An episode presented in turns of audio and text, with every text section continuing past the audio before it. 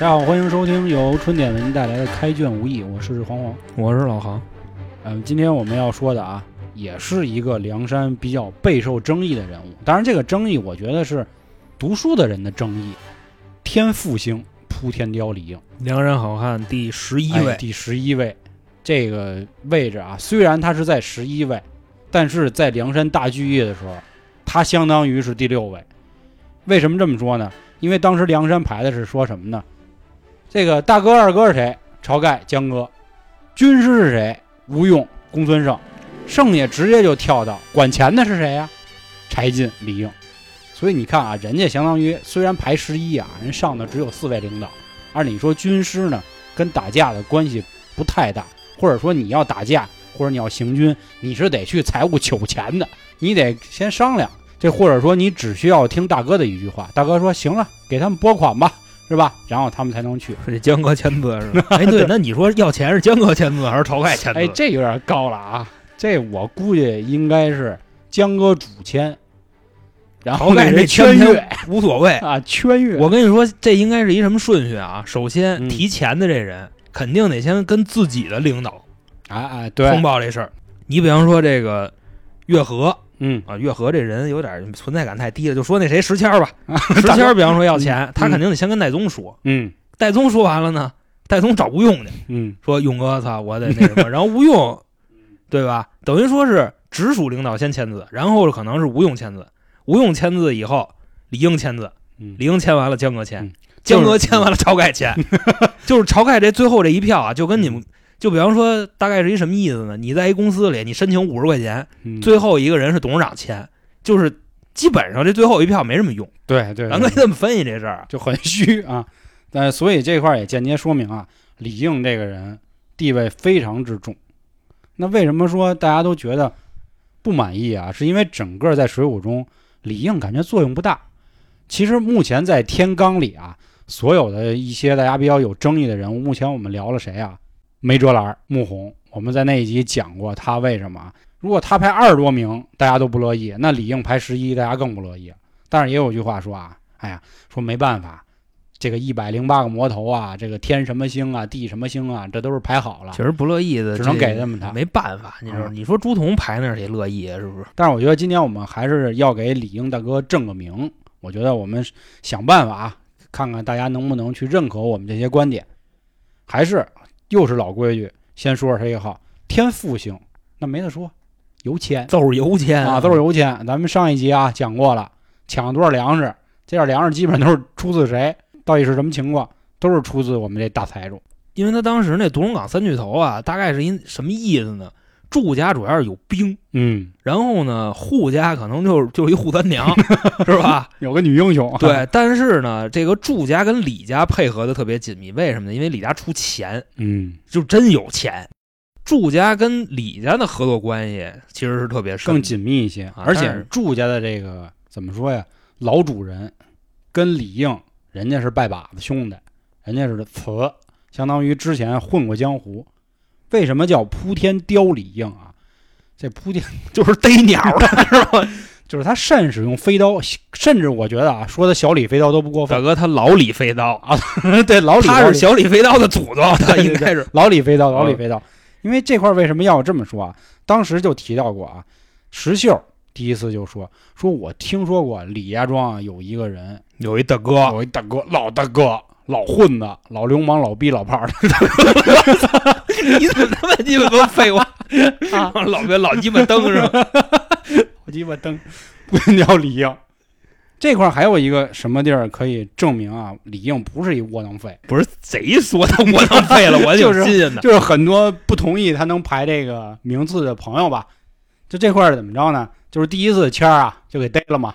当时呢，这石秀呢跟杨雄啊碰着一人叫鬼脸杜兴，就是李应的大管家，说哥哥，说我一兄弟啊，然后给擒了，然后我们这事儿啊怎么怎么着怎么怎么着。当时李应呢也说啊，说那行，说我给你解决解决吧。因为这块儿咱们再多说一句啊，也是因为啊，这个石秀跟杨雄提了一句，说我们本来啊要去梁山的啊，我们要投靠那帮大流氓，结果被这个小地痞 就给擒了，我少一兄弟其。实李应本意他不想得罪梁山，哎，没错儿，要不说这个老逼啊，或者说老炮啊，就是会做人，就是这江湖啊，不是打打打杀杀，是他妈人情人情世故。哎，人家李英心说：“操，这是块烫手山药。你说我要不帮他们吧，到时候他们给我穿小鞋儿，说我找了那个李英了。然后丫说不管，说你们梁山是贼寇，到时候人江哥先给我给摘了，我麻烦了。其实我这块想的没有这么脏，啊，你知道吧？就是刚才老黄说的那个，咱出溜过去了，是什么呀？嗯这个杜兴跟杨雄什么关系？杨雄算杜兴救命恩人，嗯嗯嗯这个李英啊，我在我这儿我更觉着仗义，嗯啊，他是为了给杜兴这面子，嚯，你所以更社会管这事儿，你知道吗？管子一管家那意思。对，因为我觉得李英这人是挺会用人的一个人。啊，为什么呢？你比方说咱们现在啊，这个颜值即王道，是不是？颜值即正义，他那管家鬼脸儿是是长长得确实奇，丑无比，对 对对，但是在李英家能做一大管家，嗯。证明人家是不是为了防防他媳妇儿？对，然后就怕他媳妇儿跟管家玩？儿什么的？那他也不认识卢俊义，关键是，哦，这么回事儿，是不是？啊我觉得人家就是单方面仗义，啊，仗义。就没有说想的就什么，哎呦操，到时候梁山给我摘了，我可不是这么想的。当时呢就说行吧，那给你解决解决这事儿吧。这个李英呢就拍马就去找去了，点了三百精兵啊，是吧？对，就点了点人，把这点事儿都都说了，知道吧？得得得说得说啊。当时呢就和所谓的啊，我觉得算是所谓的祝家庄第一战力彪啊主标、祝彪 史标是吧？啊就干起来了。书里怎么说呢？说打到十七八回合的时候，基本上祝彪快不行了。这个咱们英哥呢放水了。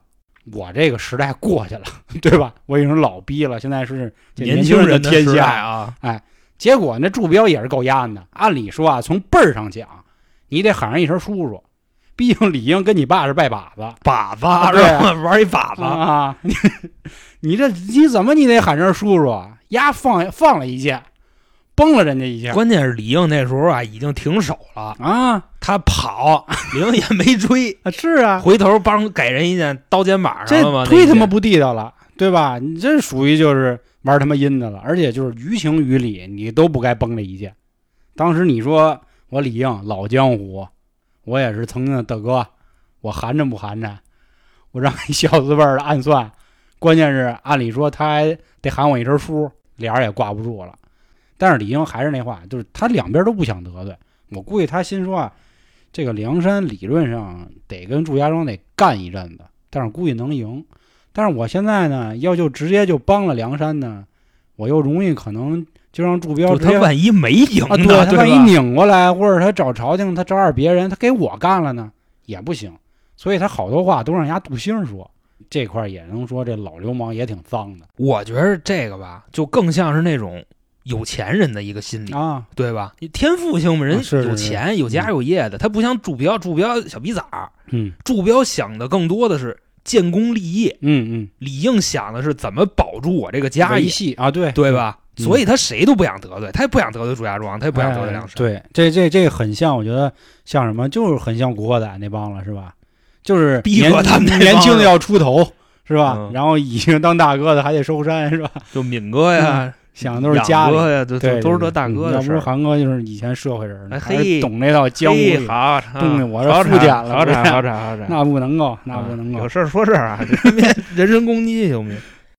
那这块儿咱们再妄自揣测一下李英的这个技术啊，因为后来在打架的时候呢，或咱们花荣兄弟跟祝彪呢打了二十个回合不分胜负。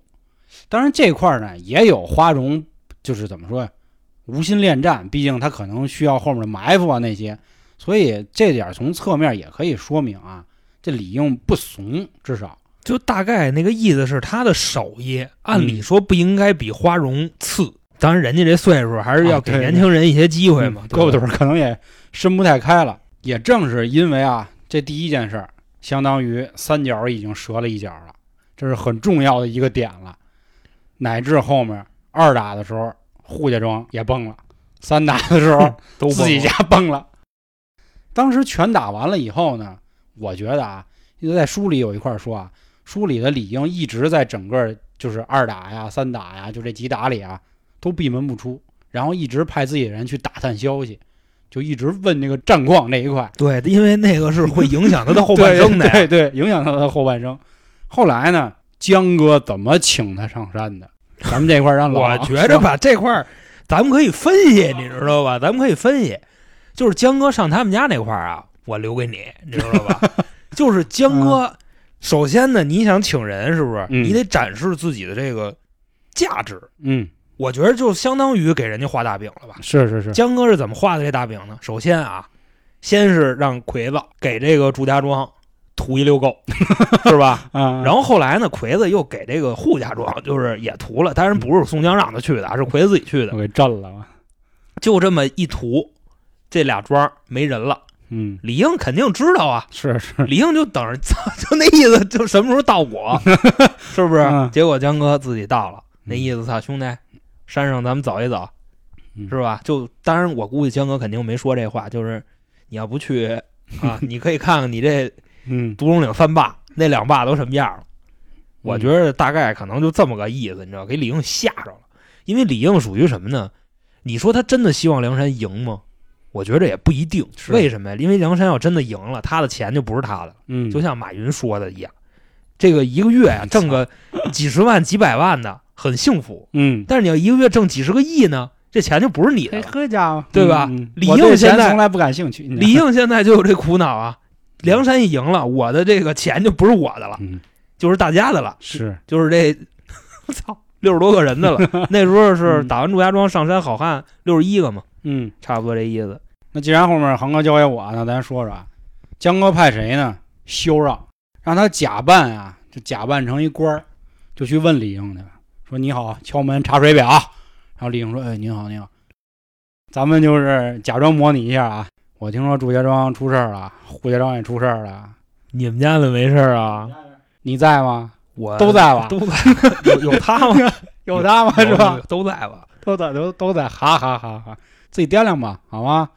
你想李应肯定慌了，一开始他心说，我估计他那会儿还琢磨着说，撑死的可能是姜子来弄我，又怎么都惊动朝廷了。那意思我暗通贼寇啊！是啊，干了，说这罪过更大了。当时我估计肖让估计都憋不住了，说操，说给俺老丫 真给忽悠住吓了我操你妈江哥这跟我丫呢啊！后来肖让也也是，他没待多一会儿，肖让自己点了五十个精兵是吧？横不是自个儿来的，我跟你说。然后江哥就请李应，李兄说这个久闻大名啊，听说是三十多年前的这个老流氓了，是吧？啊？老炮儿老生是吧？老咱上山咱喝一杯吧，好不好？咱就喝点儿。不是我们家没酒是怎么着？就非得上山上喝去，然 后李英就说：“行吧，那去吧，忽略给打了酒，是吧？喝的都差不多了。”李英说：“那哥几个喝着啊，那今儿到这儿，我先颠了。哎，哪儿哪儿的呀？嘛嘛去呀，兄弟？哪儿的呀？说我回家呀。你媳妇儿？就在此你哪儿有家呀？现在对吧？说说我们家不就在那儿呢吗？你哪儿还有家呀？然后吴用说了，说兄弟家没了啊 啊你的妻小尽数在此啊，啊，那是房子，啊那不是家，你知道吗？都 都给推了，知道吗？没了。你说李应当时得什么样啊？说我操你，我弄死你妈！不至于，嗯他想得到这一步，我觉得。哎嘿，他自上了山，他就下不来了。我估计差不多。你想之前扈三娘什么的，是吧？登州八大家，好家伙，这不是都上去了吗？是是是，反正差不多这意思。李应这个也是无可奈何了啊。刚才老航说啊，他可能会想到这儿，但我觉得你说他会不会是这样？就是他会想到他上梁山，但是他没想到他能排十一。这个咱们可以分析一下，因为好多人觉着李应能排到十一，主要是因为他们家的钱。嗯我觉着不是，为啥呢？因为这就已经属于是胁迫了。嗯嗯你他梁山斜坡上的人多嗯，了，是，都排十几啊，肯定不是，还是人李应有能耐。哎，因为什么呢？你想，比方说李应跟柴进，他俩在这个财富上还挺像的。嗯柴进是官，李应是商，嗯，咱可以这么理解吧？可以这么理解。但是柴进呢是一甩手大爷，嗯天天就是琢磨怎么花钱；李应是天天琢磨怎么理财。整钱，呃，不，倒不至于挣钱 嗯，就理财，就别让我这家败了。嗯嗯，所以说，在这个能耐上，肯定是李应比柴进大得多得多，嗯，是这意思。而且之前在江湖上武艺也行，虽然年纪大了是吧？就是有这个霸气在，他能嗯有这个气场，他能办好多事儿。另外还有就是刚才老黄说的那个是什么呢？人家有本事，嗯但是呢，现在已经作为梁山的这个 CFO 了。嗯，就你说 CFO 销售跟着销售出去扫楼去，不合适，不合适。那亏多亏啊，是不是？嗯你想能打架的人，我这有的是，但是能理财的没有，对对，就这么一个。柴进是一废物，打江山容易守江山难。是啊，嗯所以说李应能排到十一，我觉得所以我觉得某种程度来说啊，名副其实，没什么问题。就这是真有能耐的。哎，对对对对对，人不是靠自己身世，真是靠本事赢的这个地位。也，咱既然说到这儿啊，咱也可以多说一句，因为柴大国人确实是背景足够牛逼，相当于我觉得是梁山第一背景王了，对吧？嗯梁山第一绅士是吧？第一绅士。再说刚才其实我们提到的第十二名朱仝，美髯公，人是形象这一块好，对吧？虽然玉麒麟卢俊义的形象也非常好，所以人排第二嘛。当然人家也是江湖地位高，人缘越好，讲究精神，然后还会把假假精神，假假精神，假精神，嘴瓢了，嘴瓢了。混的也牛逼。我这一说，大哥嘴就瓢了假精神，啊！所以前二十吧，咱或者说或者说天罡里啊，基本上长得不错的都能靠的比较前，那这个 行 行吧？咱就姑且这么说吧。，好吧，那咱们前面说了啊，上山之前，上山以后，最后咱们肯定要说到李应的一个结局。一开始我估计李应啊，刚才咱们前面说到那儿，他心里琢磨说：“操，说我上就上了吧，是吧？你给我安排一个什么一百零八名啊，不行，或者什么一百零二名啊，我就忍忍。结果给我排十一，那排十一呢？要不说这个老炮儿也鬼，他基本上在后期全酱油。所以为什么大家质疑他？他为什么能嗯排到十一？但是人家打方腊的时候，人也露了一小手，拿飞刀，唰，是吧？万军丛中就多了人一刀。虽然多的那个人呢没什么名儿，但是也可以说明老李飞刀名不虚传。嗯，那倒也是。其实多人这都是张青的活儿，你知道吧？是他不用他。张青那是石头子儿，是吧？我觉得次点，人家飞刀多威风。飞刀可能放现代比较威风，你知道吗？啊人当然有花荣的，他那飞刀射程肯定没花荣远啊，是不是？最后呢，人家扑天雕李应，我觉得也算是梁山里比较不错的结局了。招安之后呢，人家还回李家庄了，重整家业，重整河山。关键是梁山不都抄了吗？那家业可能是受到了重创，但估计就是按照咱前面分析的，人家的理财能力肯定也有。因为那时候宋朝嘛，所谓的富户，要不就是有地、嗯有田、有房产，这些都是拿不走的家中有屋又有田，啊。是啊，他拿走的顶多就是粮食和钱。对对，咱实话实说，可能给他留了一半儿，甚至说百分之三十，嗯，那些是拿不走。你不能说操，你给人房都拆了，那不是疯了吗？是不是是是是，而且回去也能非常好的生活，哎，差不多这样。毕竟江湖地位也在呢，现在又不一样了，以前是黑道大哥，现在是吧？还代表朝廷，还争过风了啊，而且我还是回来的人啊，对呀、多回就回来三十多个，可是不是？所以人家这一生啊，就是虽然看起来大家觉得饱受质疑吧，但是人家很圆满。虽然他不像比如李俊啊，是吧？人家直接逆袭了，暹罗皇帝是吧？人家都好家伙更威风了，但是人家至少什么都没亏。他不像柴进，那柴进就属于落魄了嘛。后来人原来柴进好歹是盘个什么串儿什么的，蜜蜡细嚼啊，现在只能就揉俩那个铁 铁球，啊铁球就啊，出门就拿铁球了，就更他妈惨。我操！所以李应的结局啊还是很不错的，就是至少排在前几名里还能有这么好的结局，是非常牛逼的。所以这块儿啊还真是，就我觉得最后还是应了那话，就是江湖不是打打杀杀，真是人情世故，是人李应的能耐。你想他这么牛逼，首先不在前线，嗯，在梁山负责理财工作，嗯这个是最好的活儿，是谁都想干，而且还是一肥区。当然，我觉得他可能就不贪，嗯自都是自己家是钱，是是，有什么可那个啥的，是吧？嗯花的还不够难受的呢，嗯就差不多这意思。当然，这块儿可能说的有点过啊，嗯一半儿他的，一半柴进的，是是咱就这么说吧。他花的都是柴进的钱，那意思啊，我把我们家钱都摇起来，摇起来，就差不多这意思。